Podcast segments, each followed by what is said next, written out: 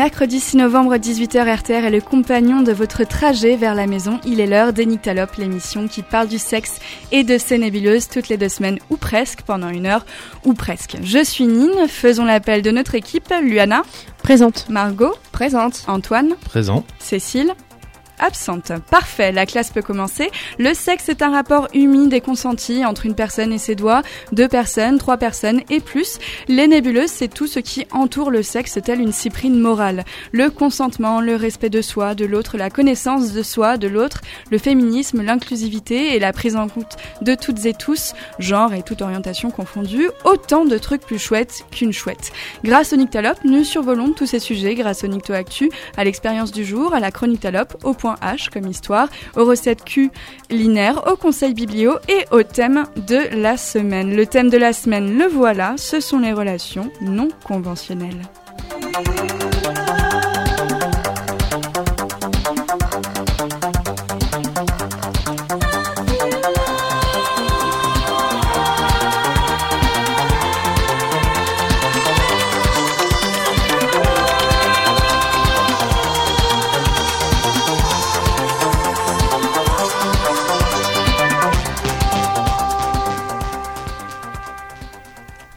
Alors une question de Tarod. Mhm. Est-ce que malgré une programmation hiératique cette année, euh, je trouve que tes lancements sont de plus en plus quali? Euh, Pas quali le chanteur, hein, qualitatif. où est la question pas Ouais, c'est vrai qu'il n'y avait pas de question. Non, pas- Chaque semaine après le lancement et son commentaire de texte par Antoine, on a nos petites habitudes. Depuis un an, c'est Nicto Actu. Nicto Actu. Que s'est-il passé de vaguement sexuel depuis trois semaines dans le monde? Sur Tétu, dans un article qui date du 30 octobre, Samy Laurent parle d'un message Grinder qui n'est pas passé inaperçu. Un utilisateur a partagé une proposition d'orgie caritative. Chaque participant participante devait débourser 50 dollars, ce qui laisse à penser que l'orgie était plutôt aux États-Unis ou au Canada. 50 dollars qui seraient reversés aux familles de deux victimes récentes de crimes homophobes. Si l'information prête à rire, elle nous permet de vous rappeler quelques règles liées au sexe à beaucoup protège, on change de, de, de protection euh, par euh, individu. euh, et par orifice. Merci Margot. Euh, ben on n'accepte pas tout si on n'a pas envie. Effectivement, le cadre de l'orgie n'est pas forcément euh, piétinateur de consentement, donc euh, vous n'êtes pas obligé de faire tout ce que vous voulez, vous pouvez même venir pour vous rincer l'œil si les autres participants sont ok avec ça. Margot, un petit conseil? Bah, f- aussi, faut faire attention avec qui, quoi. Parce que euh, même si oui, t'es pas censé connaître la personne, mais il faut faire quand même euh, gaffe. Tout à fait. Voilà. Ne recrutez pas forcément vos partenaires d'orgie euh, voilà, sur un parking euh, à 2h du matin. C'est pas obligé. Enfin, ça peut, mais c'est Si pas c'est obligé. ton trip, tu peux. Hein. Tu peux. Et tu peux aussi te référer à l'excellent podcast euh, enquête audio d'Anouk Perry qui s'intitule Qui m'a filé la chlamydia et qui se passe, je vous le donne en mille, durant une orgie. Ça vous donnera des idées des risques qu'on peut courir et des amusements qu'on peut y trouver aussi. Depuis le 1er novembre 2019, la voix arc-en-ciel est à l'écoute des personnes LGBTQI qui en ont besoin en Guadeloupe. L'initiative est portée par l'asso Amalgame Humanis, elle est financée par la DILCRA. Les bénévoles engagés ont été formés par SOS Homophobie et le Refuge, rien que ça. Ces deux associations d'ailleurs sont à votre écoute en France au 01 48 06 42 41 pour SOS Homophobie et au 06 31 59 69 50 pour le Refuge. Ces deux lignes sont disponibles 24 heures sur 24, 7 jours sur 7. En Aveyron, vous pouvez aussi vous adresser à quel asso qu'on connaît très bien Alerte. Tout à fait. Alors je te supplée pour le numéro de téléphone parce que on ne connaît pas encore par cœur. Pas par cœur, non. pas tout à fait en tout cas. Donc c'est le 07 80 61 88 28. Oui, j'aime bien le, le nom, la voix arc-en-ciel, ça fait penser à Mario Kart en fait. Eh Ouais, ben, mais en plus, c'est- le parcours le plus difficile. Ouais, c'est le plus Tu difficile. tout le temps, quoi. Les emojis genre neutre débarquent sur iPhone. Donc sur iPhone, le genre neutre est incarné par des personnages de toutes couleurs de peau et de cheveux, habillés en gris, aux cheveux en forme de carré flou, s'il y en a qui connaissent cette euh, coiffure que Gradia nous a En revanche, il n'y a toujours pas de drapeau trans et les personnes qui le cherchent devront continuer à se contenter du homard d'usage, puisque euh, je crois que des militants euh, trans avaient remarqué qu'il n'y avait pas de drapeau et que le homard euh, néanmoins avait été demandé et obtenu par des utilisateurs d'emoji. Du coup, ils se sont réappropriés le homard, qui est un animal à genre euh, double, je crois. Je me retourne vers notre spécialiste en biologie, Liana, Euh, je suis pas spécialiste en homard non plus, donc je, je ne sais pas. pour la prochaine Possiblement. fois. Sur le sujet des emojis, toujours en juillet, Mademoiselle nous l'apprend. Facebook a aussi réfléchi à limiter l'usage des emojis associés au sexe dans les chats et les statuts. Les emojis sexuels, c'est quoi? Ah La oui, pêche, l'aubergine. Tout à fait. Si, il y a les petites gouttes de pluie aussi. Ah oui, ah oui, parce qu'elles sont en. Ouais. parce que là on était sur la marchande des quatre saisons du coup. Il y a le doigt aussi, je crois. Il y a un doigt qui fait comme ça. Ouais. Ouais. Enfin, qui Ouais. fait. euh, donc c'est un espèce de yo, t'as tout compris, vers euh, la droite ou la gauche. Ok. Ce qui me pousse à vous poser la question, mais vraiment pour le goût de la question, parce que je la trouve bien faite, sous les emojis, virgule, la lutte, point d'interrogation. Mais ouais, je trouve. Enfin, après, c'est c'est la réduction du, du, du, du signifiant, l'emoji en fait. C'est-à-dire que quand, euh, le but du jeu aussi, quand tu parles à quelqu'un, euh, enfin, quand tu le vois en vrai, tu vas pas lui faire des petits signes de, tête ou de doigt pour euh, pour pour le draguer ou, même pour parler en général. Euh, pourquoi il faudrait faire ça sur sur des sur des réseaux sociaux? C'est un peu dommage quand on a les moyens de faire des phrases. Ouais, mais après aussi, euh, devient un langage universel aussi. C'est ça qui est important. Maintenant, il y en a de plus en plus qui se développent. Et, euh, oui, mais ça devient un merdier justement sur ton téléphone pour trouver le oui, truc que tu oui, cherches. mais c'est un- aussi un langage que- que- qui est commun, mais pour euh, toute personne qui peut avoir un téléphone, en fait. C'est-à-dire? Il y a des gens qui savent pas faire des phrases. Bah, par exemple, oui, déjà. Bah, f- Oui. ouais, non, mais ça empêche pas de faire des phrases quand Moi, même. je trouve ça de- drôle, les emojis, en fait. Non, mais c'est c'est notre drôle. manière mais... de parler aussi. Non, non, je suis pas, je suis pas d'accord. Enfin, c'est, je pense que, par exemple, quand on parlait donc justement de, de, de ce genre, euh, enfin, quand t'es là sur un site de rencontre ou des trucs comme ça, enfin, le principe aussi, c'est de, de pouvoir faire une phrase euh, quand la personne en face te fait une phrase. Enfin, c'est- ça me semble un peu, ça me semble un peu la base, quoi. Après, tu peux faire des phrases en emoji. On avait proposé des romans Ouais. photos de dick pic. On peut aussi faire des romans emoji. euh, voilà. Mais c'est la réduction de la pensée aussi, c'est-à-dire qu'on a, qu'on a un vocabulaire très riche euh, et que l'emoji restreint un peu justement ce mode de pensée et ça fait un peu novlangue et je trouve ça un peu inquiétant. Ça y est, c'était le point novlangue. Luana, qu'est-ce que tu penses des emojis?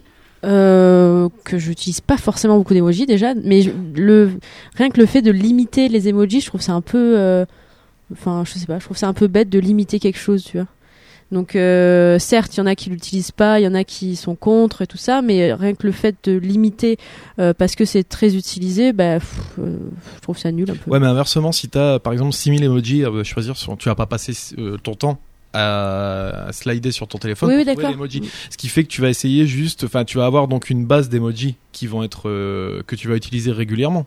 Oui, mais là il limite les emojis euh, au niveau du sexe. Oui, là, c'est limiter les emojis Ouais, mais pour c'est euh, une autre après, c'est pareil parce que c'est relou quoi. Enfin, je- t'es en train de parler avec quelqu'un, il t'envoie une pêche avec une aubergine. Enfin, euh, t'as pas forcément demandé ça. C'est c'est un peu aussi un truc de de, de forceur quoi. Oui, c'est Oui, ce que mais après, c'est comme bah, tu peux utiliser avec les mots, en fait. C'est pas parce que c'est un, un Ouais, émoticône. euh, mais donc c'est c'est la même chose en fait, juste. Oui, euh, mais c'est comme quand par message tu peux faire des sous-entendus. euh, bah, oula, j'ai eu un accent. ce moment-là. Des sous-entendus. Des euh, sous-entendus euh, bah, consentis, mais aussi c'est notre manière d'en faire. Je sais pas. Moi, je- moi, ça me dérange pas du tout. Et je trouve que c'est pas un truc de forceur donc, parce que on- dans tous les cas, un, petit- un, un forceur, il utiliserait aussi les mots. euh, Donc on restera encore une fois la langue parce qu'on parle une fois des, enfin là on parle des emojis pêche et aubergine. Mais après, Et- je sais pas si c'est trop le débat de ça. Le débat, c'est pourquoi il, euh, limite les emojis liés au sexe. Pour, euh, c'est pourquoi, euh, enfin, il y, a- y la question de pourquoi les limiter. Il y a aussi pourquoi on en fait des actualités en fait, parce que pourquoi ce serait un espace de justement, tu parlais de, c'est un nouveau langage. Et ben, ce nouveau langage manifestement doit réfléchir et s'adapter, soit en interdisant des emojis qui ont été entre guillemets dévoyés, soit en en créant d'autres qui arrivent à représenter tout le monde. Donc, si vraiment c'était un langage euh, très euh, restreint, avec des usages très restreints, je pense pas qu'on prendrait la peine de créer des emojis neutres, par exemple. Non, mais ça, ça c'est cool de, de créer ce, ce genre d'emoji. Je trouve ça cool. Après, euh, de d'enlever euh, les petites gouttes de pluie ou euh, la courgette ou je sais pas trop quoi, bah, je trouve ça un peu un peu nul. Après, c'est pas le même débat que, que Antoine. Effectivement, utiliser trop d'emojis, ça peut euh, ça peut faire qu'on on, on Il y a 15 000 n'écrive plus moyens, quoi. il y a 15 000 moyens de faire euh, signifier euh, la, la pêche et l'aubergine par des jolies phrases, par des trucs euh, voilà un peu sympas, sans même euh, voilà. Tandis que là, ça fait quand même mode gros bourrin quoi. Oui, non, mais je suis d'accord. C'est juste le fait de euh, enlever euh, les, les gouttes de pluie euh, parce que c'est trop utilisé. Moi, je trouve ça nul, quoi. Après, euh, par rapport à est-ce que c'est euh, un nouveau langage, tout ça, j'ai l'impression que c'est un sujet qu'on a à chaque fois, qu'il y a un langage qui appartient à une génération. Nous, à notre génération, on a eu des téléphones euh, plus ou moins jeunes, on a créé du coup le langage SMS qu'on utilisait plus ou moins. Qui a Et pas a, bah, si, il y a quand même des trucs qui restent. Le TKT, le qui un OKLM, euh, qui un MDR, euh, tout ça, le ça OKLM, t'étais trop vieille déjà, je suis désolé. Euh, Non, non, pas du tout. Euh, donc c'est quand même un, un débat qu'on a à chaque fois qu'il y a une nouvelle forme de langage qui est surtout utilisée par les jeunes aussi, je pense. Mais ouais, mais enfin après, ouais, donc je vais pas revenir là-dessus, mais pour moi c'est une réduction du système de pensée, quoi, simplement. Ok. Après, comme tu disais, Luana, c'est une plateforme comme les autres et du coup c'est cool qu'il y ait aussi une forme de représentation dessus. Oui, il faut- faut pas, il faut pas essayer de la limiter parce que de toute façon, euh, ça sert à rien de limiter les choses. hein. On a bien vu comment ça marchait. Après, faut pas s'y tromper, ça veut pas dire que euh, les entreprises qui créent des emojis euh, genre neutres euh, sont beaucoup plus euh, initiées et défenseurs des droits des personnes trans euh, ou homosexuelles. Oui, ça n'a rien à voir. Et il y a toujours pas de drapeau breton en emoji. euh, je parle. Mais la Corse, ils ont réussi. Ils ont payé une euh, somme astronomique pour, euh, pour avoir le drapeau au Corse. Et pourquoi tu me regardes niveau euh, drapeau breton? Je suis pas Je bretonne, moi. Tu passes ton temps en Bretagne, j'ai l'impression. Non, c'est moi la prochaine à y aller. Je. Parce que toi, les petites gouttes, en fait, c'est pas pour signifier ça, c'est pour signifier. Mais oui, moi c'était qu'un père, les gars, merde. Mais Quimper, c'est pas anti-érotique, excusez-moi. tu fais un SMS, tu vas où? Je vais, trois petites gouttes. Voilà. Tout le monde était clair. La journaliste Sabrina de Busquet est connue pour ses interventions sur la contraception, notamment l'enquête de 2017 euh, J'arrête la pilule. Elle lance ce mois-ci la pétition Marre de souffrir pour notre contraception, qui vise à dénoncer la charge contraceptive, les dangers de certaines contraceptions sur certaines personnes, et surtout la cause de tous ces problèmes majeurs qui est, je vous laisse le trouver, Le prix, non, la douleur. Non, le manque de recherche médicale et scientifique euh, à ce Ah, sujet. c'est vachement mieux. En fait, mieux. tu parlais des effets, mais on n'était pas très loin, on tournait un Ouais, peu pardon. autour. Après, même temps, mes, mes phrases sont longues. Euh, J'avais oublié le début, en fait, c'est pour ça. bah, c'est ce que j'ai vu. Ces recherches euh, dont je parle permettraient de parler plus des risques liés à certaines contraceptions, donc euh, notamment les risques. euh, quelles contraceptions peuvent être risquées Bah, toutes celles qui sont chimiques, déjà. Ouais. Donc les pilules, euh, les stériles et chimiques. euh, Non, c'est hormonal. Parce que stérile et chimique, ça fait Ah un peu oui. peur, quoi. Le bec benzène Bah, hormonal aussi, ça fait peur, hein, je trouve. hein. Ouais, mais chimique, c'est Et stérilet trempé dans l'acide. c'est ça. Non, oui, hormonal, pardon. Euh, le Les truc- implants. les implants, voilà. Ouais. Moi, j'ai envie de dire, référez-vous à l'émission sur la contraception. Très, Qui est une belle initiative. hein. tu auras Parce un que, bon je sais pas, j'ai l'impression qu'on a déjà parlé de tout ça. Très bien, très bien. Donc cette pétition, si jamais vous l'aviez pas vue passer, est à retrouver sur change.org. Elle est aussi partagée par euh, le site d'information chic-magazine.fr, il me semble. Et également, on est, enfin, on est quand là aujourd'hui? On est mercredi, hein? Oui. Donc l'émission Grand Bien vous fasse de lundi euh, sur France Inter à écouter en podcast, qui était donc sur la ménopause, qui est un peu justement en, en mode reflet inversé par rapport à ça, et qui est plutôt intéressante parce que euh, également les, les méthodes hormonales pour euh, lutter contre la monopause euh, et ses effets. À lire sur Mediapart le courageux témoignage de l'actrice Adèle Haenel. Elle y dénonce des violences morales et sexuelles anciennes. De la part du réalisateur Christophe Rugia, elle donne son avis sur l'importance pour elle de prendre la parole, même quelques années après les faits, pour ne pas souffrir euh, du silence, de son propre silence. Comme souvent sur Mediapart, quand il y a une enquête, elle est entourée euh, d'un dossier. Donc cette enquête de Marine Turchi l'est aussi. C'est un dossier sur les violences sexuelles dans le monde du cinéma, mais aussi du spectacle. Vous pouvez euh, soit vous abonner à Mediapart, soit demander à un abonné de vous l'envoyer comme cadeau. C'est possible aussi, et c'est tout à fait légal. L'article enfin de Mademoiselle sur les odeurs de vagin qui devrait vous alerter. On vous l'a déjà dit, sur les nyctalopes, le vagin s'auto-entretient normalement, donc vous n'avez pas besoin de le laver de l'intérieur. Vous devez, vous pouvez vous laver la vulve, les poils, tout ce que vous voulez, mais pas le vagin. La vulve, pour rappel, c'est la partie externe, le vagin, c'est la partie interne. Cependant, en cas de déséquilibre de la flore vaginale ou d'IST, le vagin vous informe que des dérèglements euh, se passent euh, en son sein même, et ce, grâce à une odeur souvent un peu dérangeante. Donc veillez-y et n'hésitez pas à consulter médecins et gynécologues. Je trouvais que c'était dit de manière tellement mignonne parce que quand ça arrive, c'est pas aussi mignon quoi. Le... Je ne dis pas juste Hey, je crois qu'il y a un problème. Je vous informe. Là, je pute la chatte. C'est comme la SNCF, c'est tout, tout, tout, tout. J'avais la Votre vagin vous informe que ça ne On a va pas cassé du tout. vagin. Il faut le nettoyer. Pire euh, chanson. Et n'écoutez pas également les sites à la con, les, les gens de sur les internets qui disent qu'il faut se mettre du persil ou de l'ail. Enfin, il y a eu euh, pendant une période euh, des, des articles en disant qu'il fallait se mettre ça. de- En gros, ne vous mettez pas des machins comme ça. Et il y avait beaucoup d'articles sur les huiles essentielles. Ouais. Non, pas Non, dans le non, vagin. pas dans le non. vagin. si, si, ouais. En gros, aller faire pipi après un rapport sexuel, Oui. histoire de nettoyer tout le merdier. Ça vous évitera euh, une euh, Une cystite, hein, et puis, voilà, euh, c'est et puis, il faut que les mecs comprennent aussi que, en effet, une chatte, ça sent pas, ça sent pas le savon euh, cadom, quoi. Non, mais normalement, c'est pas une odeur. euh, Après, chaque vagin a son odeur, parce que chaque vagin a son euh, équilibre. euh, je crois que ça s'appelle un microbiote, même s'il faut le C'est nommer. exactement ça. Voilà. Et donc, il y a plein de livres qui sont sortis récemment à ce sujet, euh, en tout cas plus qu'avant. Donc, vous pouvez vous y intéresser. C'est super cool. Mais donc, chaque vagin a son odeur. Mais quand vous constatez un changement d'odeur qui n'est pas dû soit aux règles, soit à une période de votre cycle, peut-être posez-vous la question. Buvez de l'eau, parce que ça permet de drainer un peu aussi. Allez voir euh, surtout votre gynécologue. et aller voir un gynécologue. Euh, les mauvaises odeurs, ça s'accompagne aussi souvent de démangeaisons ou de d'écoulements. Donc si jamais vous constatez des trucs qui sont pas euh, normaux, bah voilà, C'est vrai consultez, que tu c'est pas parles d'une grave. fosse septique, en fait. Ouais, ouais, ouais. non, mais ça- c'en est pas une, hein, parce que c'est un organe formidable, mais quand ça ne va pas, eh ben il faut régler le problème avant que ce soit grave, parce que c'est quand même euh, On embêtant. y tient quand même à ce, Oui. ce- celui-là. Mon vagin, j'y tiens. Et le 15 novembre, enfin, RTR organise la projection du film écoféministe Ni les femmes ni la terre de Lucie Asmal, Colline Dessy et Marine Allard. C'est aux archives départementales de Rodez, avenue Victor Hugo. C'est à 20h. L'entrée est à prix libre. La projection est suivie d'un débat en présence des trois réalisatrices du film et d'un petit pot aussi, ce qui est assez cool. Pas le, enfin, un pot, euh, un apéro, quoi. Il n'y a qu'une centaine Un petit blédina carotte brocoli. Exactement. il n'y a qu'une centaine de places disponibles aux archives et pas de réservation possible, donc prévoyez d'arriver à l'heure, voire un tout petit peu avant. Euh, pour plus de renseignements, retrouvez l'événement Ni les femmes ni la terre sur la page Facebook radio-temps espace et Rodez. Ah pardon, bah oui. oh mais- la vache Antoine, je crois que tu avais des actus à nous rapporter. Euh, ouais, bah, une, c'est l'Australie qui, donc on en avait parlé l'an dernier déjà. Je sais plus dans quelle émission. Enfin, vous irez la rechercher. euh, De toute façon, on en a pas fait beaucoup. Il y en a quoi Il y en a une soixantaine. Euh, sur euh, la- l'accès au site porno pour euh, voilà pour la régulation de ça. Donc les Anglais jadis se posaient la question de savoir comment comment gérer ce, genre de truc. Donc ils avaient demandé de- d'envoyer un, un scan de la carte d'identité ou d'une pièce d'identité qui servirait donc de référence pour montrer que on est majeur ça n'a pas encore été appliqué, mais là, les Australiens ont encore une meilleure idée. C'est-à-dire qu'il va y avoir la caméra de l'ordinateur qui va s'allumer pour repérer votre tête et donc aller chercher dans les fichiers de l'État euh, pour vérifier que c'est bien vous qui accédez donc à ce site porno. Alors je tiens à préciser, on n'a pas vu euh, le regard de Nîmes, les yeux grands ouverts, genre quoi? Non mais c'est chaud. Donc euh, ouais, ouais, bah encore une fois, c'est c'est devenu un peu, euh, un peu le truc euh, où on en revient à chaque fois, c'est du Black Mirror euh, en devenir quoi.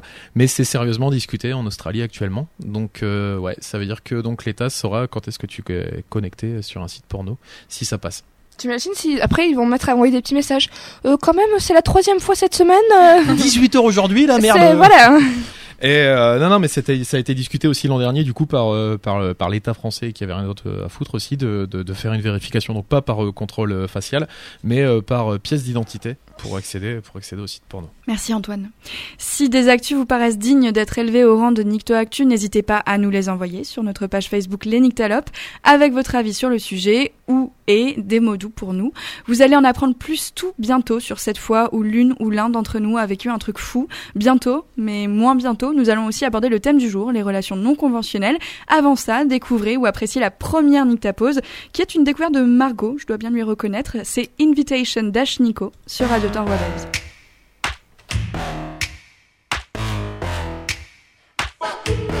He says he needs it all day, touching on my inner thigh. Dirty, seedy kind of guy. His castration would be nice, and I'm just cruising on my bike. Summertime, my t-shirt tight. He say I'm the type he like, like I'm a biscuit he could bite. I can't even wear my skin without them asking where I've been, without them asking for a spin. This is not an invitation. This is not an invitation.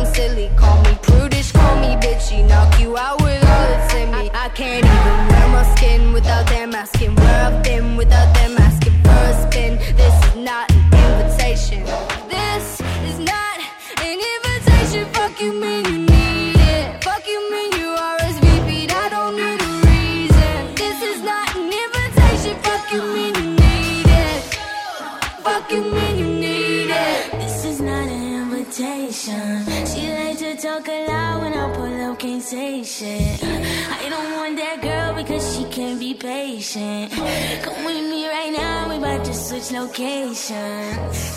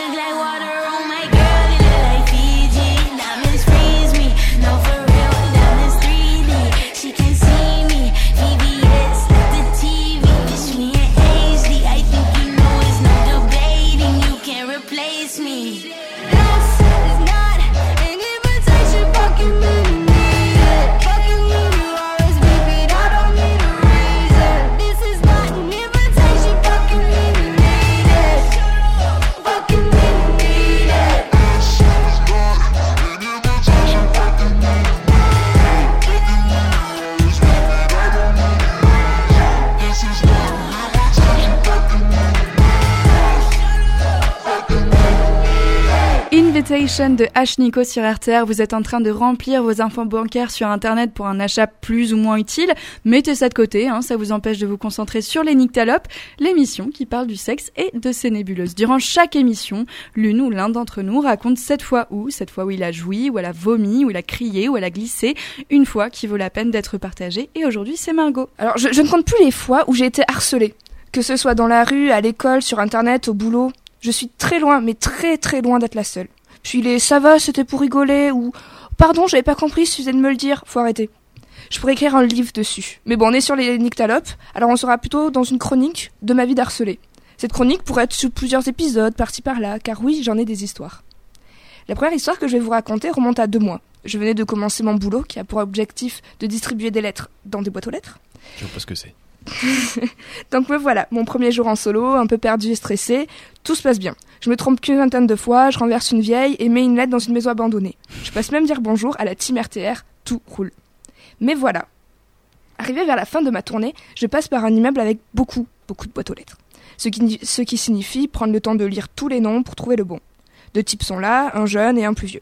Ils me disent bonjour, me demandent pour combien de temps je suis en remplacement, si j'ai besoin d'aide. Je leur réponds que c'est bon, ça va, je vais m'en sortir. Mais ils restent tous les deux près de moi. Me sentant pas déjà super super à l'aise, je pars avec les quatre pauvres lettres qui me restaient dans la main. Pensant que mon angoisse est terminée, je continue ma route. Mais voilà que quelques immeubles et erreurs plus loin, je croise un des deux types, le plus jeune, dans sa voiture en train d'attendre. Bizarre, il habite pas là. Je gare ma magnifique voiture électrique, rentre quelques secondes dans une habitation, et lorsque je reviens, surprise, un petit mot dans ma voiture avec écrit Appelle-moi, on ira boire un verre. Et personne à l'horizon. Déjà, je me suis sentie un peu violée dans mon intimité qui était celle de ma voiture. Euh, cet espace m'appartient, tu n'y pénètres pas comme ça. Et pendant mon travail, si je dis bonjour et bonne journée, c'est par politesse, et parce que mon métier euh, me l'oblige un peu. Ce n'est en rien personnel. Deuxièmement, on ne donne pas d'ordre. Je t'appelle si je veux, ou bien pose une question. Également, ne me suis pas quand je travaille, et pour finir, et un peu de courage. Donc je reprends mon histoire. Je suis seule, avec mon bout de papier, et personne à l'horizon. Honnêtement, c'est flippant de se sentir épié comme ça et de ne pas pouvoir partir parce que je vais finir ma tournée. Donc je continue pas sereine et qui revoilà Notre petit Kevin. Oui, pardon. J'ai pas dit qu'il s'appelait Kevin. J'aurais dû me douter que ça allait mal se passer. Donc le petit Kevin revient vers moi au téléphone, comme par hasard, et me demande une direction absurde. Déjà, mec, fais pas semblant d'être au téléphone pour voir si j'ai eu ton papier, et ne me, et ne me demande pas une adresse, tu te ridiculises parce que je sais que t'habites la rue d'à côté. Je re- reprends mon histoire. Donc, je l'envoie chier, je pars vite, vite, avec une peur qu'il réapparaisse une troisième fois. En rentrant du boulot, j'étais vraiment pas bien parce que je dois retourner tous les jours dans cet immeuble avec ce type qui à aucun moment vient me voir directement. Tous les jours, je dois faire attention qu'il ne soit pas là. Et tous les jours, je stresse devant cet immeuble. Alors merci. Merci de rajouter des angoisses à ma journée de travail. Merci de violer mon intimité. Merci de me harceler. Et merci de prendre un bout de confiance en moi et en les autres. Et surtout, merci de rendre mon quotidien moins serein. Et pas merci à lui, mais merci Margot pour cette euh, fois où quelqu'un t'a mis un petit papier dans ta voiture. Passons au thème de la semaine, les relations non conventionnelles, et accueillons, s'il vous plaît, une nouvelle rubrique formidable, le point H de Luana. Après le point G, c'est le point H. Bonsoir. Sponsorisé par Stéphane Bern. Ah, d'accord, j'étais en train de chercher qui c'était.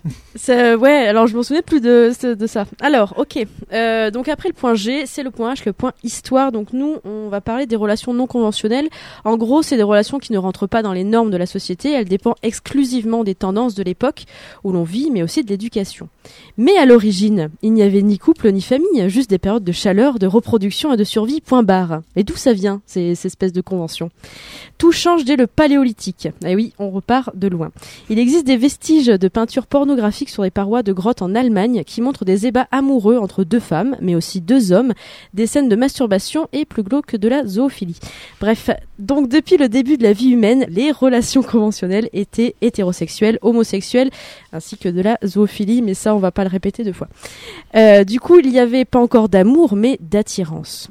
On fait un saut dans le temps, on part en Égypte antique. Alors là, il y a un petit peu de polygamie, mais attention, réservé aux élites, et d'inceste. Toi-même, tu sais, la mifa du pharaon.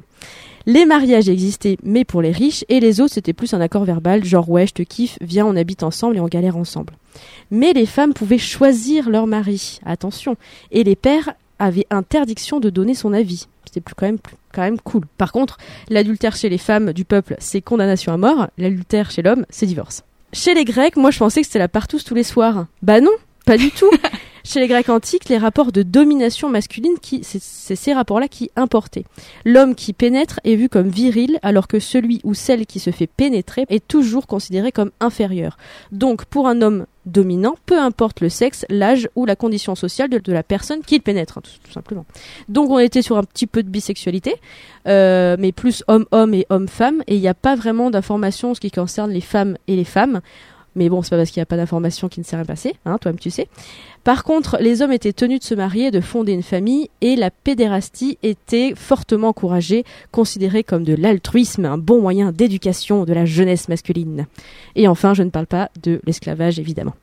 Le Moyen Âge, et là on arrive sur les mariages arrangés des seigneurs motivés par des raisons sociales, économiques ou de lignée, et aussi de l'amour courtois. Ninanka, l'amour courtois, ça te parle Et oui, parce qu'on a fait les stibales ensemble, alors on sait ce que c'est que l'amour courtois. Mais je te laisse le définir. C'est un amour platonique entre une femme mariée à un seigneur et un troubadour. Il y a des super chroniques sur l'Estibat 2018 qui expliquent très bien l'amour courtois sur le SoundCloud de la radio. On est si corporate. Yes. Euh, pour les plus pauvres, bon, c'était la famille, enfin le père qui choisissait le marié, et l'homosexualité était interdite car faut pas gâcher la semence dans les relations interdites et stériles d'après certains prêcheurs. Enfin, l'ère industrielle et les grandes guerres. Les femmes peuvent choisir sans papa, mais euh, un homme riche, bah oui, parce que les femmes elles peuvent pas travailler, donc du coup, euh, il faut il faut se marier avec un homme riche. Et leur seul moyen d'échange, c'était leur virginité. Super. Mais attention, le mariage d'amour était obligatoire depuis 1850. D'amour, bien sûr.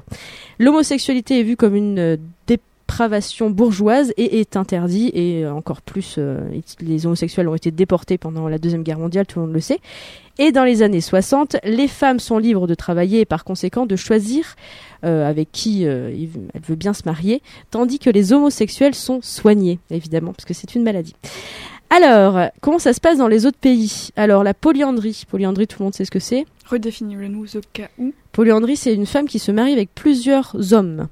La polyandrie au Tibet, avant l'occupation chinoise, bah, c'était plutôt courant. Une femme se mariait avec plusieurs hommes, du coup, et c'était souvent des frères. Maintenant, c'est interdit, mais c'est encore autorisé chez les Toda en Inde et chez les Bahima en Afrique orientale. Les Inuits, alors ça, c'est assez marrant. La femme de l'hôte doit coucher avec l'invité. Donc, c'est un bed and breakfast and sex. But euh, si euh, elle couche avec un autre garçon, et ben là, elle est plus du genre euh, morte finalement. D'accord. Euh, et donc, chez certains pays comme le Sénégal, il y a encore des mariages polygames. Et en fait, avant de te marier, ils te demandent si tu veux faire un mariage monogame ou polygame. Chez Voilà. les Inuits, il y a beaucoup de BNB du coup. euh. Oui, là, il y a beaucoup de Airbnb. Du coup, chez certains pays, on autorise le mariage homosexuel, d'autres on l'interdit et on tue. Chez certains pays, on accepte la différence d'âge, la différence de taille, la différence d'origine, de peau, et d'autres, c'est extrêmement mal vu aussi. Chez certains pays, on a gardé les mariages arrangés du Moyen Âge et les divorces sont très difficiles. Et dans d'autres, on a de moins en moins de personnes qui se marient et de plus en plus qui divorcent. Merci Luana. Eh ben, quelle dose de culture Arrêtez. Après le point G, c'est le point H. Bonsoir. Par contre, je peux juste revenir sur un truc. Tu disais c'est chelou la zoophilie au Moyen Âge. Il fallait quand même grapper un mammouth. Hein. C'était pas non plus hyper évident. Au Moyen-Âge, Antoine. Oh, oh, oh, après- Eh, Moyen Âge, mammouth préhistoire. euh. C'est horrible. Non mais attends, soulever un mammouth, c'est quand même pas évident. J'ai, je veux même pas en parler. Ça me. Ça parce tombe, que il s'en rend même pas compte. Moi, je trouve que c'est Conventionnel. une, une drôle d'expression, soulever un mammouth. On va parler T'as soulevé le mammouth Merci beaucoup, Luana. Maintenant que vous savez tous d'où nous venons, où en est-on aujourd'hui de la Convention sur les relations sexuelles et romantiques? Antoine, est-ce que tu peux essayer de nous la définir? Euh, ben, ça me semble assez open en général en fait. Euh, on a quand même pas mal avancé depuis euh, depuis ne serait-ce qu'une trentaine d'années. D'accord, mais alors quelle est cette convention aujourd'hui? J'ai toujours Qu'est-ce pas qui compris admis? question, je crois, oui. Les conventions romantiques et sexuelles aujourd'hui, à quoi correspondent-elles? Est-ce que quelqu'un veut aider Antoine? Ouais, ouais, ouais, je veux bien, ouais. Oh non, c'est trop drôle. non, les conventions, euh, ben, on a de la chance aujourd'hui en France, maintenant, d'avoir des conventions un peu plus euh, larges qu'avant. Maintenant, des couples euh, homosexuels, hétérosexuels, ça reste. Enfin, moi, je trouve, pour ma part, que ça reste dans les. Enfin, c'est normal. Pour toi, c'est une norme. oui. C'est une norme, voilà.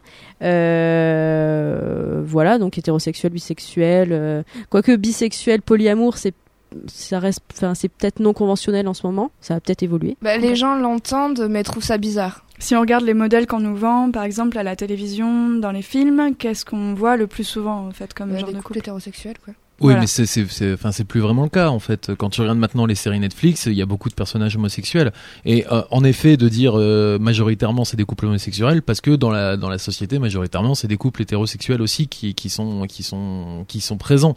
Mais il y a des couples euh, homosexuels. Là je je Oui, m'inscris en non, faux. par contre, moi, je suis pas d'accord euh, Non. sur ça parce que euh, oui, c'est sûr qu'il y en a de plus en plus et c'est cool. mais C'est parce que c'est, euh, mais il y en a toujours pas assez. Et si on n'en voit pas aussi, c'est parce qu'aussi il y a plein de gens qui, qui, c'est pas encore ou des gens n'arrivent pas encore à assumer. Mm. Euh, ça, donc ça veut dire qu'on n'est pas encore, euh, les gens sont pas encore assez ouverts pour que. euh, Je suis pas d'accord. Tu regardes le, dé- le- les séries du début des années 2000, The World, euh, Six Feet Under, où il y avait un couple homosexuel euh, masculin. Oui, Euh, mais tout le monde les regarde pas ces séries-là. mais ça, ça n'empêche pas que ça n'empêche. Elles existent, je suis d'accord, mais ça n'empêche pas que ça ne va pas non plus ouvrir tout le monde à dire, ok, on est tous d'accord, tout est trop bien, euh, c'est pas c'est pas c'est pas ce que je dis c'est c'est qu'en effet euh, il y a de plus en plus euh, maintenant dans les séries euh, dans les séries américaines Oui. ou, ou même françaises des couples des couples qui ne sont pas euh, hétérosexuels mais qui sont d'autres euh, d'autres combinaisons euh, et qui sont là certes ils sont minoritaires mais c'est parce qu'ils sont aussi minoritaires dans la société mais ils sont là Pas complètement d'accord avec toi, Antoine, non plus. Et peut-être pour revenir sur la question du conventionnel, tout simplement, être un couple hétérosexuel dans l'espace public engage beaucoup moins qu'être un couple homosexuel, que ce soit lesbien ou gay, dans l'espace public. C'est-à-dire que, Oui. encore aujourd'hui, des couples qui s'affichent ouvertement et qui sont homosexuels sont encore capables de se faire, enfin, pas capables, justement, sont encore, mais c'est pas du tout euh, la teneur du débat bah si, justement. Si, Mais non. justement. Ah si, moi je sûr vraiment la teneur du Euh, débat. vous disiez qu'il n'y avait pas assez de, de représentation de Non, couples euh, non Moi, je disais que le, est-ce que le couple homosexuel est considéré comme un couple conventionnel? Bah, Je trouve que le regard que portent les gens sur eux en public, si un couple lesbien ne se sent pas autorisé à se donner la main en public, ça montre bien que le couple homosexuel n'est pas encore une convention acceptée par tous. Sans Alors doute, que tu te poserais même pas la question. Non, non, bien sûr, bien sûr, mais après, ça dépend également de, de, de la société dans laquelle on est. C'est par exemple plus, beaucoup plus facile, je pense, à Paris que dans la Creuse. Convention, c'est une question d'éducation avant tout aussi, euh, d'évolution. Fait, euh, voilà, c'est là, on n'est pas sur, sur- vraiment sur de la convention. Pourquoi c'est plus difficile dans la Creuse qu'à Paris? Euh, Parce que euh, dans la Creuse, il n'y a pas Netflix, peut-être. Alors, peut-être qu'on va redéfinir le, terme de convention tel qu'on l'entend aujourd'hui, c'est-à-dire qu'effectivement, est-ce qu'il y a des conventions légales sur euh, ce que devrait être le, le couple? La réponse est non, pas vraiment, à moins sur des questions de, de, euh, de pédophilie et d'inceste, parce que ça, ce sont des crimes, tout simplement, zoophilie. et zoophilie. Euh, à, part Laisse ce ça, mammouth tranquille. à part ça, la loi ne, ne donne pas de modèle, entre guillemets. Par contre, euh, quand je parle de conventionnel, c'est à quel point on se sent autorisé de- d'avoir ce genre de couple-là et à quel point les autres vont porter un regard sur nous, qu'il soit positif ou négatif. Je pense que c'est ça que je veux dire euh, par euh, convention. La convention, elle est, elle est pas euh, législative, elle est euh, morale. Enfin, elle est. euh, Mm. Quand je dis euh, conventionnelle, c'est pas il en existe ou il en existe pas. C'est surtout quel est le regard porté par les autres et ce que est-ce que ce regard est lourd à porter ou pas. Mais c'est ce que je te répondais en fait, avec la, faisant la différence entre la le paysan de la Creuse et la personne parisienne en fait. Oui, oui, bien sûr. On va passer à la suite. Est-ce que vous vous êtes déjà senti jugé pour une relation que vous entreteniez Et on va commencer par Margot, par exemple, et par qui et pourquoi Est-ce Bah, que tu as pu te sentir jugé Si jamais c'était le Plusieurs cas? fois, même. Ok, bah vas-y. Si je, je dois faire la liste. Non, pas forcément, mais celle qui t'a le plus marqué peut-être Euh, ou- Non, mais il y en a plusieurs. Bah, l'actuel déjà. Ouais. Oui, c'est ça. Ouais, c'est déjà bah, le fait même- qu'on a déjà parlé que je sois en relation euh, plus, euh, on va dire, libre. Bah, par exemple, pour des gens de notre âge, ça passe euh, trop bien, ils entendent le truc. Mais des fois, euh, ça passe pas. euh, quand d'autres personnes l'apprennent, ils me disent Ah non, mais moi, euh, si mon mec me trompe, euh, je le quitte. Je dis Mais non, mais il me trompe pas. mais que je suis d'accord, la tromperie, c'est c'est- pour voir les termes, en fait. Et donc, ça, des fois, j'ai pas envie de l'expliquer. Des fois, parce que par exemple, Armand, lui, sa famille est au courant. Et donc, des fois, il me pose des questions, je suis là, genre, bah, parce que pour eux, ils comprennent pas. Moi, ma famille, j'en parlerai pas encore. Mais il y a ça, des relations été jugée aussi. J'ai une relation avec quelqu'un avec j'avais une différence d'âge. J'avais 18 ans, à ce moment-là, il en avait 26. Euh, bah, la plupart de mes relations, en fait, ont été. euh, t'es non conventionnel. Parce que t'es pas quelqu'un de conventionnel, en fait. C'est ça le ouais. truc. Puis il y a aussi les relations où c'est pas qu'elles sont pas non conventionnelles, mais que tu peux pas, tu peux pas trop en parler, quoi. Parce que je, dernier exemple, après je vous laisse la parole. Euh, ou quand j'ai eu euh, une relation, bah, justement extra-conjugale, parce que je, je peux en avoir, avec euh, un employé de mon école, où c'est des trucs où pour le. Ah oui, on n'a pas parlé du lien de. de enfin, ouais, j'avais pas prévu d'en parler, mais c'est intéressant. C'est- que c'est compliqué. Alors, bah, du coup, on va peut-être euh, l'aborder maintenant, à moins que tu voulais réagir sur le fait d'être jugé pour une relation. Je pense, ouais, faut laisser parler. Euh, pff, moi, j'ai pas été vraiment jugée pour les relations que j'ai eues. Je sors avec un breton, donc euh, Déjà, c'est chaud ça. voilà. euh, je... Non, j'ai jamais eu de différence d'âge, de différence de, de, de couleur de peau. Enfin, voilà. Je- Non, ouais, je, je sais pas. Non, j'ai jamais, été- j'ai jamais subi ça en tout cas. Ok. Et toi, Antoine? Ouais, ça c'est pareil en fait. Ouais. Ok. Euh, on va peut-être faire une petite parenthèse sur la question de la, hiérarchie, parce que beaucoup de personnes euh, euh, m'ont déjà posé la question sur des sujets très divers. Mais par exemple, j'ai eu la discussion avec mon frère récemment. Il y avait un article sur une très jeune fille qui décidait de se marier avec son prof qui était pas du tout jeune pour le coup. Et donc lui me disait mais enfin, mais quand on est amoureux, tout peut arriver, etc. Est-ce que l'amour dans le cadre d'une euh, d'une relation hiérarchique, il est possible et sous quelles conditions? Tu parlerais pas d'une personne qui serait présidente d'un pays? Ah oui, d'accord. Non, C'est l'ai. Non, pas du tout. pour avoir parlé avec euh, d'autres personnes qui ont eu d'autres relations avec euh, des personnes de différentes euh, hiérarchies, de, bah, euh, pas comme, comme- comme moi. Et en fait, il y a un truc aussi qui est un peu fourbe dans ça à déceler, c'est que déjà, tu as la notion du fantasme qui, euh, qui, qui est là, et aussi même de savoir quand quelqu'un a- t'apprend aussi des choses, t'as pas du tout le même, euh, le même rapport, et ce qui fait que des fois, ça peut être un peu faussé. Ce, je sais pas si tout est très clair dans, dans ce que je dis. Que l'amour est faussé quand. euh, Oui, que en fait ça peut être faussé par euh, juste par exemple si c'est une personne dont t'admires le travail, si c'est déjà une personne qui t'apprend quelque chose, déjà euh, que ce soit interdit. En fait, il y a plein de trucs qui peuvent fausser euh, la relation. Mm. Et pour en avoir parlé avec des personnes qui ont vécu différentes relations, en fait, euh, se dire qu'est-ce qui est vraiment, qu'est-ce qui est pas rajouté à ça en fait. euh, ça me- Luana, toi, t'as des choses à dire sur ça? Sur les relations inter-hiérarchiques, on va dire? Moi, je pense que ça peut exister de tomber amoureux de son employé, de sa patronne, son patron, son employé et eux. Euh, après, il faut. Enfin, moi, on m'a toujours appris de pas mélanger le travail et les sentiments. Donc, euh, euh, je pense que si c'est le cas pour vous, que vous avez, vous êtes tombé amoureux de votre patron ou employé, euh, bah, bien séparer le- la vie professionnelle à la vie euh, sentimentale. Voilà. Mais ça prend des limites, enfin ça prend des, des proportions assez phénoménales. Là, il y a le, un patron de McDonald's euh, américain qui vient Oui. de se faire virer parce qu'il était dans une relation consentie, sans aucun problème, avec une de ses employés. Ou Enfin, un, on ne sait pas. Un one de ses employés, oui. Et en fait, il n'y avait pas eu de. Aux, aux États-Unis, quand tu es dans ce genre de relation, il faut déposer un texte comme quoi, enfin, voilà, ton- à ta DRH, euh, ton DRH, pour dire je suis en couple, euh, voilà, c'est consenti, tout va bien et tout. Et ils l'ont pas fait, et le mec s'est fait virer à cause de ça. Mais je crois que c'est même pire que ça, c'est avec McDo, donc c'est un mec de- du McDo, et en fait c'est interdit de sortir avec les, les gens qui travaillent chez McDo. C'est c'est euh, c'est une loi, je sais plus comment ça s'appelle, c'est leur une espèce de loi anti anti anti-fraternité ou un truc comme ça, ça s'appelle, et tu peux pas sortir avec quelqu'un de ton entreprise. Ok. Euh, ok. T'as vu une petite Nicto Actu euh, pendant le débat? Super, Pif. bravo. Euh, J'ajouterais à ça que les, relations euh, dans le cadre du travail, ça peut poser la question, euh, enfin il faut en tout cas que la personne qui est le supérieur hiérarchique ou la supérieure hiérarchique se pose la question de à quel moment l'autre consentit vraiment et n'est pas juste inquiet pour sa situation professionnelle, son, son, la bonne ambiance au sein du, bureau et de l'entreprise. Et, voilà, parce qu'en fait, un supérieur hiérarchique a des droits envers son, Enfin, Mais il y a toujours légitimement un doute de la part de la personne extérieure, de la, du collègue de bureau, qui va se, qui va voir que euh, sa collègue, euh, son collègue, sort avec son, son sa supérieure et va se dire ouais, il va, tu vas voir que dans six mois il va choper une promotion. Euh, c'est quand même bizarre. Donc euh, c'est, ça, ça pose toujours un peu, un peu problème ce genre de choses, ne serait-ce que parce que bah, déjà il y a le, il y a le on dit et il y a le aussi. Est-ce que le, le ou la supérieure ou le- l'employé euh, ne fait pas ça pour ça aussi? Donc c'est c'est très problématique et euh, en général c'est nos hobby jobs de toute façon. C'est parce que c'est toujours euh, un peu gênant quoi. Ouais, alors euh, avant de parler de promotion, j'aimerais aussi surtout parler du fait que bah, tout simplement un, patron a aussi entre ses mains bah, en fait le salaire, la sécurité de vie et beaucoup de choses de son employé et que donc un employé qui accepterait une relation, bah, c'est pas forcément parce qu'il veut une promotion, mais c'est peut-être simplement parce qu'il se sent en danger aussi tout simplement. Donc ça c'est des choses qui ont été notamment beaucoup dénoncées au moment de de MeToo, donc euh, c'est au patron, à la patronne, au supérieur hiérarchique de se poser la question de l'emprise réelle qu'il a sur son employé. Donc bien sûr, l'amour existe partout, et tant mieux si vous le trouvez, mais réfléchissez quand même euh, à ce que vous faites euh, vivre aux personnes. Après aussi, il faut aussi réfléchir toujours aux conséquences de l'après.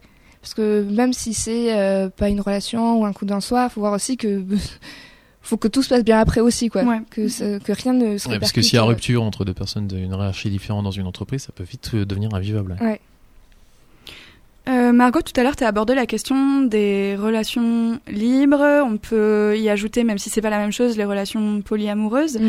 Euh, en tant que témoin de ce genre de relations, qu'est-ce qu'il n'est pas normal de critiquer? Et si on veut pratiquer ces relations, comment les établir sur de bonnes bases? Alors qu'est-ce qui est, bah, de toute façon, euh, qu'est-ce qui est pas normal de critiquer? Bah, C'est la relation en fait. c'est juste euh, si, si les gens euh, ne comprennent pas, moi je veux bien expliquer mon point de vue. Après, bah, des fois c'est pas le point de vue de tout le monde, c'est pas grave. Mais il faut pas dire genre déjà que j'ai tort et que par exemple ça va pas marcher. Bah non, ça marche très bien. Il y a aucun souci, ma vie est très bien. Et, après les limites, après c'est à chacun à faire avec son histoire. Mais après, il faut en parler, il faut voir euh, qu'est-ce que l'autre est prêt à accepter, qu'est-ce qu'il est pas prêt à accepter, et d'être sûr à 100% avant de se lancer, et, et de toujours en parler. Mais sinon, après, il n'y a pas de règle fixe, parce que chacun, Vaut midi à sa porte, comme qui dirait. c'est ça. En parler, c'est le truc principal, hein, c'est Ouais. communiquer, comme on vous le dit à chaque fois. Mais peut-être que le truc dont il faut parler principalement, en fait, c'est euh, ce que chacun se sent prêt à faire, ce que chacun, justement, ne peut pas dépasser comme limite, ce qui est insupportable pour l'un, supportable pour l'autre. Et, euh, et voilà, et établir qu'on respectera ce contrat jusqu'à ce que bah, la relation euh, s'arrête ou ne s'arrête pas, en fait. Voilà, mais, mais euh, ce contrat est... Non, mais je veux dire, parce que parfois on parle de... Qu'est-ce qu'il y a? Non, c'est Margot qui me fait rire jusqu'à que mort s'en suive. ah oui, d'accord. Ça s'appelle euh, du coup les noces funèbres qu'elle a regardé il y a, deux jours. Euh, voilà, la, notion de contrat, elle est aussi abordée dans les relations dites euh, non exclusives, enfin ex- exclusives. Donc du coup, euh, c'est pas parce que les relations sont libres qu'il n'y a pas de, discussion préalable sur comment la relation va se passer. Et surtout, je pense qu'il faut toujours même mieux, même si on pense que tout est bien, toujours, faut toujours en parler, toujours mettre les limites, parce que même si on dit on verra, faut pas prendre le risque que ce soit trop tard, quoi. On va maintenant parler des relations avec euh, différence d'âge. Tout à l'heure, on a parlé des, des relations qui euh, pouvaient euh, créer des fantasmes sur lesquels il fallait se demander est-ce qu'on était vraiment amoureux ou est-ce qu'on n'était pas amoureux d'une situation, est-ce qu'on n'était pas conditionné pour être attiré par cette euh, relation? Et je pense que justement, les relations avec différence d'âge font partie de ces relations. Il y a aussi les relations dites soit interraciales, soit intercommunautaires. Le terme interracial peut poser question, parce que évidemment, les races n'existent pas, comme vous le savez tous, mais que malgré tout, certaines personnes sont racisées, c'est-à-dire qu'on leur impose des clichés euh, sur elles, de par une couleur de peau, des pratiques religieuses, euh, un physique, quel qu'il soit. Donc, ces relations dites interraciales ou intercommunautaires, c'est euh, deux personnes racisées, mais pas forcément de la même façon, ou alors une personne blanche, une personne noire, une personne chinoise, une personne blanche, etc. Voilà. Donc, qu'est-ce qui se joue dans ces relations et pourquoi il faut, enfin, à quelle motivation il faut réfléchir quand on s'y engage? Qu'est-ce qui se joue dans ces relations, c'est ça? Ouais. Bah, En fait, ça, ça dépend. Si par exemple, si euh, euh, vous êtes en couple, euh, vous êtes euh, une personne noire et vous êtes une personne asiatique et vous êtes en couple, ça fait deux fois plus de racisme. Faut, faut peut-être penser à ça aussi. Parce que ça peut, ça peut être, des fois être pas être évident. Euh, Qu'est-ce qui se joue euh, mais, mais moi, c'est plus le truc où, en fait, tu vois, tant que les personnes s'aiment, après, euh, ça va être pas évident. Il faut faire en fonction aussi des autres, c'est pas évident, mais euh, tant qu'il y a de l'amour, je pense que tu peux, euh, tu peux surmonter à tout. Ça dépend de l'âge de la personne. Pourquoi? Bah, si, si elle a 8 ans hein, et que t'en as 45. Mais non, mais euh, dans la légalité. si c'est un chien, non, on arrête avec ça. C'est pas censé venir de moi ces blagues là Mais t'as dit que t'allais partir. Bah, c'est ça, on compense. putain. Bah euh, peut-être euh, pour euh, t'aider un petit peu, moi je suis avec mon copain qui est plus âgé que moi, il a 11 ans de plus que moi. Quand on a commencé à sortir ensemble, j'avais pas mal de blagues, donc du coup j'avais l'impression que c'était une relation entre guillemets non conventionnelle, c'est-à-dire que les gens nous jugeaient un peu. Finalement, c'est ça m'a rendu assez triste quand j'ai lu Sorcière, la puissance invaincue des femmes de Mona Chollet. Le dernier chapitre était consacré notamment aux statistiques liées au couple en France, et en fait on est énormément à avoir cette inégalité d'âge là, mais uniquement dans un sens, c'est-à-dire qu'en fait c'est très conventionnel pour une femme de sortir avec un homme plus âgé et pour un homme de sortir avec une femme plus jeune. Mais ça depuis très longtemps surtout. Et voilà, mais du coup, ça pose la question de est-ce que mon mec est avec moi parce qu'il m'aime ou est-ce qu'il est avec moi parce que je suis jeune? Et en fait, ça, on peut le retrouver aussi dans les relations intercommunautaires. Je parle par exemple de la réaction de Yann Moix qui disait qu'il ne voulait sortir qu'avec des jeunes femmes de 25 ans et de préférence asiatique. Mais en fait, ces choix-là ne sont pas guidés par l'amour, mais par une éducation qu'on a eue depuis euh, qu'on est très jeune, comme quoi, euh, je sais les femmes asiatiques devraient être plus dociles, plus petites et plus gentilles, alors que c'est euh, évidemment complètement faux. Donc voilà, c'est ça aussi que ça pose comme problème. Est-ce qu'on est amoureux de la personne? Est-ce qu'on est amoureux d'un cliché? Est-ce qu'on va y chercher quelque chose de profondément sexiste finalement? Parce que qu'elle soit plus jeune ou qu'elle soit euh, racisée, ce qu'on cherche chez ces femmes-là, ça peut être aussi euh, le fait de dominer quelque part. Donc du coup, c'est aussi toutes ces questions-là que ça pose, je pense. Et moi, quand je m'en suis rendu compte, ça m'a rendu un peu triste parce que je me suis demandé euh, qu'est-ce qui se jouait dans les relations. Et, Pour moi, en effet, la majorité de mes relations à moyen ou long terme ont été avec des, des, femmes plus jeunes, de 2 à 4-5 ans plus jeunes. Euh, mais c'était, enfin, c'était pas une volonté en fait. C'est euh, voilà, j'ai pas demandé l'âge de la personne avant de, avant de lui parler, avant de lui envoyer des emojis euh, pêche aubergine. Euh, donc ouais, il y avait pas vraiment de volonté derrière ça. Mais de l'autre côté, par contre, j'ai remarqué notamment avec une que euh, elle, en tant qu'étudiante, ça l'a rassurée d'être avec quelqu'un. Elle était plutôt dans une recherche de sécurité financière, tu vois. C'était plutôt l'inverse.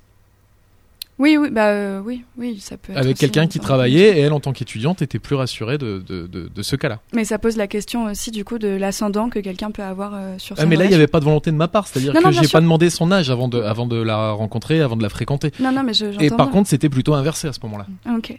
Euh, par- Est-ce que c'est lié aux conventions ou est-ce que c'est lié à, à toi-même, à, à une, un fantasme individuel Ben moi, quand j'avais 18 ans, que j'étais avec un type qui en avait 26, là tu te rends compte que c'était un peu bizarre, même comme relation. Parce que même, c'est ça, c'était un peu, euh, je sais pas, ce qui, lui, ce qu'il recherchait, se recherchait plus, c'était vraiment bah, ce côté un peu, euh, comment dire, de, euh, pas de pouvoir, tu vois, mais c'est un truc où il a plus de d'emprise sur une personne plus jeune que euh, qu'il aurait pu en avoir sur, sur une personne qui était plus proche de son âge. Et moi, j'avais pas conscience aussi que c'était ça on s'est mis ensemble une semaine après mes 18 ans, donc ça restait toujours euh, quand même. Ouais. ça passait déjà un peu mieux, quoi. Mais après, avec du recul, je me dis c'était. Je me disais que c'était ça restera toujours bizarre, quoi. Ouais, c'est en fait c'est ça, c'est que comme on l'a dit pour euh, l'entreprise ou comme on le dit à chaque fois, l'amour euh, se trouve partout, il y a aucun souci Mm. à ça. Mais euh, c'est vrai que dans ce genre de relation où la personne a un ascendant soit financier, soit d'éducation, soit aussi de bah, de de droit et de liberté, hein, quand il s'agit d'une personne blanche, forcément, elle est moins opprimée en général qu'une personne racisée. Donc toutes ces questions-là se posent et méritent de se les poser. Ça veut pas dire que votre relation ne vaut rien, ça veut pas dire que vous êtes forcément motivé par une éducation, mais euh, ça peut valoir la peine de, de se poser la question. Excusez-moi, je vais devoir vous laisser. Je vous souhaite une bonne soirée parce que j'ai mon seul en scène à aller jouer au cabaret de la boîte qui fume. Caba- euh, si vous voulez venir voir mon spectacle, ça s'appelle euh, Le Mammouth au Moyen-Âge.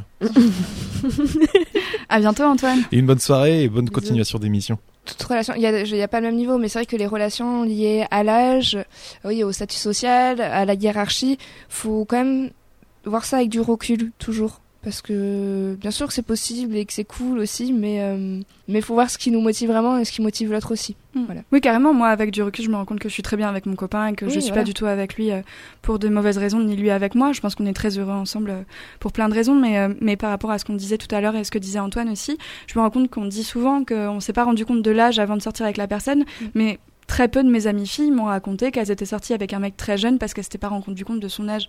Donc finalement, quand même, Ben, j'ai en tant que nana, que- ça peut te bloquer presque l'âge. Si Ouais. c'est que la personne est plus jeune que toi. euh, Moi, je suis sortie une fois avec un type qui avait un an de moins que moi. Ouh la coquine. Waouh Mais euh, de toute façon, pour une nana, tout de suite, même s'il y a deux ans d'écart, on va te traiter de cougar. Là, Comme je viens de le faire d'ailleurs. C'est vrai. Parce que je suis une mauvaise personne. Mais, Mais moi, oui, je vrai, avec ouais. quelqu'un qui a deux ans de moins que moi, et euh, c'est vrai qu'au au début de la relation, on disait ah mais euh, mais t'es une cougar ou euh, mais mais deux ans c'est tellement rien en fait. C'est ça. Après ça peut ça peut paraître beaucoup deux ans quand t'as genre 18 ans je pense. 18-20 ans ça peut changer quelque chose mais mais euh, quand t'as plus de 25 ans euh, pff, deux ans c'est rien je trouve. Ouais. C'est pas, c'est pas ça une différence d'âge. Différence d'âge, c'est au moins 5 ans, 10 ans d'écart, quoi. Effectivement, les âges se rattrapent vachement quand tu passes euh, la vingtaine, même plus, Mhm. parce qu'en fait, c'est une question plus de, de à quel point t'en es dans ta vie. Donc en général, à ces âges-là, bah, t'es soit en études supérieures, soit t'as un boulot, ou en tout cas, tu peux chercher à en avoir, et donc du coup, bah, ton compagnon ou ta meuf, ce sera la même chose. Donc euh, vous êtes plus au même niveau de votre vie que un lycéen, une lycéenne, et euh, quelqu'un qui a déjà son boulot et Mm. voilà qui, qui commence à. Ouais. Moi, j'ai une, une relation non conventionnelle, c'est en fonction de la taille Ah, des individus. Parce que je suis petite et mon copain est très grand. Et à chaque fois qu'on nous voit à côté, je sens les regards genre, Hmm, mais comment ils font sexuellement? Eh bien, ça se passe très bien, voilà. Non, mais c'est vrai, on parle de, on parle de différence d'âge, de différence euh, de peau et tout ça, mais de taille aussi, ça peut, ça peut faire parler les gens. hein. ouais, Ouais, mais surtout l'inverse. carrément. Les, euh, quand t'es une nana plus grande qu'un mec, Ouais. euh, déjà c'est c'est presque pas possible. On en avait parlé la dernière fois euh, parce que Netflix a justement enfin sorti un film pas forcément ouf, sur euh, ouais, ce qui s'appelle euh, Tall Girl et euh, Ah parce oui. que moi je sais que j'ai une pote qui a, on a vachement souffert de ça parce qu'en fait elle- je crois qu'elle fait elle fait plus de 1m90 et elle ne, ne trouvait pas de mec alors qu'elle est hyper belle mais c'est juste que personne veut sortir avec une nana plus grande Mm. il y a moins le côté genre euh, ah je vais te protéger tout ça alors que moi mon mec c'est il est plus grand que moi mais je le protège hein. qu'on se le dise hein. Des os, pas des os. Euh, non, c'est vrai, c'est cool que tu en aies parlé parce que, en fait, c'est vrai que visuellement, vous êtes quand même, vous avez une grande différence de taille, mais vous avez l'air magnifiquement heureux, donc ça ne dérange personne. Mais euh, dans l'autre sens, euh, on se pose beaucoup plus la question, je pense. C'est-à-dire qu'on est quand même nombreuses à avoir un mec qui est plus grand que nous dans une relation hétérosexuelle. Souvent, ouais. c'est Mm. comme l'âge, en fait, euh, il y a quand même cette question de l'ascendant qui qu'il faudrait commencer à, à réfléchir. Il y avait un article de Queen Camille sur ça d'ailleurs qui cherchait des relations plus grandes qu'elle, alors qu'elle est tout à fait immense et qu'elle se demandait à quel point c'était motivé par un sexisme intériorisé. Voilà, écoutez, ce sujet nous a beaucoup intéressé. Je pense que nous le finirons dans deux semaines. Donc on va faire les relations conventionnelles en deux parties. Vous pourrez retrouver les références de cet épisode et du suivant dans deux semaines, puisque le sujet est bien trop long et bien trop intéressant. Par contre, nous pouvons finir le thème de la semaine sur un point que nous commençons à adorer, qui nous plaît déjà beaucoup, c'est le point Q linéaire de Margot. C'est les recettes cul, c'est les recettes cul. Linéaire. Bon alors aujourd'hui, euh, dans les recettes culinaires, nous allons parler d'un sujet que je connais plutôt bien, et Antoine aussi d'ailleurs. Bon, il est pas là pour commenter, mais euh, nous allons parler d'alcool. Car oui, les recettes, c'est bien mignon, mais accompagné d'un petit verre, c'est mieux. Donc je suis partie sur les internets pour savoir quel alcool boire en rendez-vous, parce que c'est ça aussi. Sur, euh, avant de commencer une relation, il faut quand même se rencontrer. Bien sûr. Donc C'est très conventionnel de se rencontrer avant une relation d'ailleurs. Eh. Donc par chance, je suis tombée sur un superbe article de Marie-France qui Ah, s'intitule Premier rendez-vous, c'est 10 boissons qui décryptent votre prétendant. Alors c'est parti, ouvrez bien grand vos oreilles pour tout connaître de vos prétendants. Alors s'il prend une, pienne- une peine de bière, votre prétendant ne veut pas en faire trop. Il souhaite passer un bon moment sans prise de tête. Il préfère se présenter sans artifice. De nature honnête, il attend de même de votre part. Alors s'il prend un verre de vin, pour lui c'est très sérieux. Il va tenter de déceler toutes les facettes de votre personnalité. Il va tout faire pour faire bonne impression. De votre côté, vous devez faire attention, car il va analyser tous vos gestes. Même si ça peut faire peur, votre prétendant se montrera attentif et n'hésitera pas à vous faire des compliments. Alors si c'est un kir royal, votre prétendant est une personne timide. Il ne révélera pas sa personnalité dès le premier rendez-vous. Des efforts de votre part seront attendus pour qu'il puisse se dévoiler. Ne perdez pas espoir derrière cette nature. Réservée se cache peut-être une bonne surprise. Alors s'il choisit un morito, votre prétendant est une personne dynamique qui veut s'amuser en toute occasion. Cela ne veut pas dire qu'il ne recherche pas une relation sérieuse. Il souhaite tout simplement passer un bon moment et peut-être un second rendez-vous. Alors s'il prend un Cosmo, bon personne ne le fait, mais s'il le fait, cette personne est de nature très séductrice. Elle cherche à vous mettre en, à vous en mettre plein la vue pour vous impressionner. C'est un vrai moulin à parole qui sait se mettre en avant. Le lapsus. Qu'est-ce que ça fait? Il cherche à vous mettre euh, à vous en mettre euh. C'est un vrai moulin à paroles qui sait se mettre en avant pour vous séduire. Vous n'avez pas à avoir peur des blancs dans vos conversations. Alors le whisky coca, c'est un homme qui semble avoir du mal à grandir. Le but de sa soirée, finir complètement éméché. Restez sur vos gardes. Alors un martini. Votre prétendant essaye d'être raffiné pour vous impressionner, preuve qu'il saura être à l'écoute et qu'il n'hésitera pas à vous faire de petites attentions.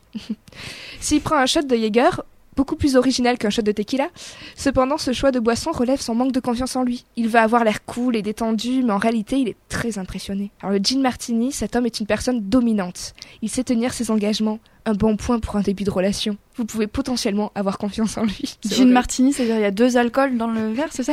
Il veut pas du tout se bourrer la gueule, c'est sûr. plus dominant, hein, ça va. Et donc pour finir, s'il prend un verre d'eau, euh, à moins qu'il soit assoiffé après avoir couru pour ne pas arriver en retard, ce choix de boisson est un peu triste. C'est sûr, il a le trac, il n'ose pas commander autre chose et préfère avoir les idées claires. Essayez de détendre l'atmosphère en lui proposant un petit jus de fruits. Eh ben dis donc, plein de bonnes choses à retenir. Hein. En vrai, j'ai plutôt l'impression d'avoir lu un horoscope. Hein. et surtout, qui commande un Cosmos par exemple, on n'est pas dans Sex and the City. hein. Donc bon, on va rester à la pinte, c'est plus banal et c'est moins cher. Et je suis très étonnée de l'absence euh, du Bloody Mary de cette liste, mais enfin bon, je ne me prononcerai pas là-dessus. Mais je trouve Et ça. bon appétit, bien sûr. Mais non, mais je trouve ça tellement abusé. En fait, C'est horrible. Non mais le, le, le dernier truc, s'il prend un verre d'eau, oh bah c'est triste. Genre t'es obligé de boire en fait euh, un premier rendez-vous quoi. Ah bah la convention de l'alcool, d'ailleurs, on en a Ah pas bah, parlé parce ouais. que c'est pas amoureux, mais c'est très mais intéressant. C'est que tout le monde commence une bière, on le sait très bien. Ou au pire un verre de vin, mais un kir royal. Bonjour, excusez-moi. de kir. Vous écoutez les Nyctalopes, le premier épisode sur les relations conventionnelles. Deuxième Nyctapose Lead the Juice sur RTR. Mirror, mirror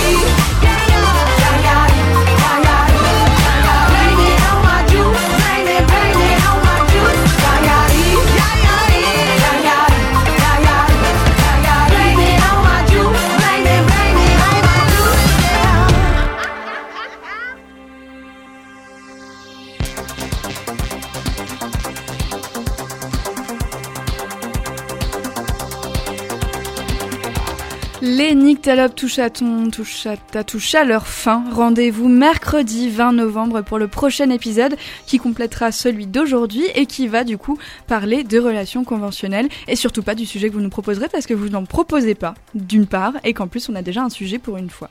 Vous pouvez aussi nous retrouver en podcast sur SoundCloud, sur TuneIn, sur Spotify, nous télécharger, nous partager, nous réécouter. Le 15 novembre, pour rappel, RTR organise la projection du film écoféministe Ni les femmes ni la terre de Lucie Assema, Colline Dossi et Marine Allard. C'est aux archives départementales de Rodez, avenue Victor Hugo. C'est à 20h. L'entrée est à prix libre. La projection est suivie d'un débat en présence des trois réalisatrices du film. Sur RTR, la soirée ne fait que commencer. On passe le mic à Régis pour la formidable émission Borderline, le jazz comme prétexte. Merci à tous les trois. Merci. Merci. À toi. Merci À tout le monde. de la part d'Antoine. Je fais très mal sa voix, on le garde Ouais. pas. Et à mercredi, les petits boulis.